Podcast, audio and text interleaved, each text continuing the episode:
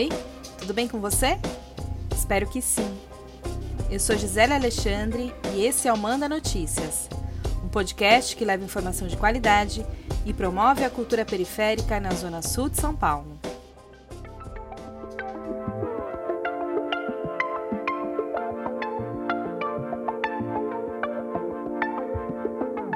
O Dia dos Namorados está chegando, mas a gente sabe que, junto com a crise sanitária da Covid-19, surgiu também uma crise econômica que afetou principalmente os trabalhadores e empreendedores das periferias.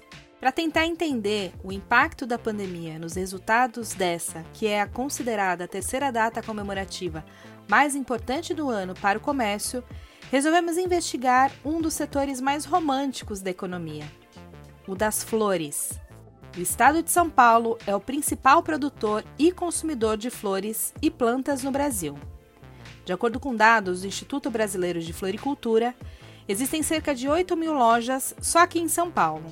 Esse setor é muito importante para a economia no Brasil, já que movimenta mais de 9 milhões e 500 mil reais por ano e é responsável por mais de 200 mil empregos diretos e cerca de 800 mil indiretos. As floriculturas são tradicionais nas periferias. E no Dia dos Namorados, não existe presente mais clássico do que aquele lindo buquê de flores. Mas como será que as floriculturas das quebradas estão se virando nessa pandemia? Péssimo, péssimo. Sabe por quê? Porque aumentou tudo, a gente não consegue comprar mercadoria boa para a gente trabalhar e as pessoas se chamam de ladrona, querem até bater na tua cara se for possível.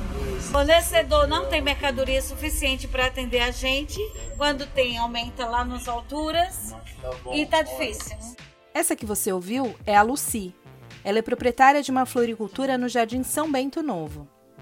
Para ela, o principal problema causado pela pandemia foi o desabastecimento e o alto preço das mercadorias. O ano passado tava, é, foi bem no começo, então os comércios não poderiam abrir. Porém, a gente poderia abrir, mas não tinha onde comprar. Tem que se preparar. Mas é o que eu estou te falando e vou repetir. A gente tenta se preparar, mas não tem como. De acordo com dados do Instituto Brasileiro de Floricultura e da Confederação da Agricultura e Pecuária no Brasil, a venda de flores no país chegou a cair 90% no início da pandemia. Mas o setor se recuperou, se recuperou e se reinventou. Aí, na verdade, aqui eu nunca parei, não. Faltou mercadoria, assim, né? Flores, porque faltou, né? No, no, não, é, foi todos os fornecedores, né? Continuou trabalhando, né? Deu uma, deu uma queda de mercadoria também.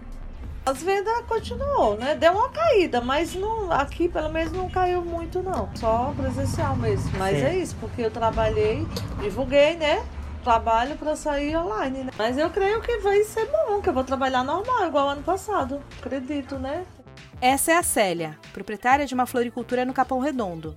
Ela já tinha uma página no Instagram antes da pandemia, mas com a chegada das restrições, ela decidiu investir nas vendas online.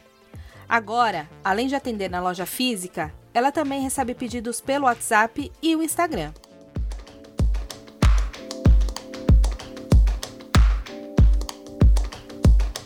A Célia está confiante com o sucesso das vendas do Dia dos Namorados esse ano. O Instituto de Floricultura também. Ele faz projeções positivas para o setor.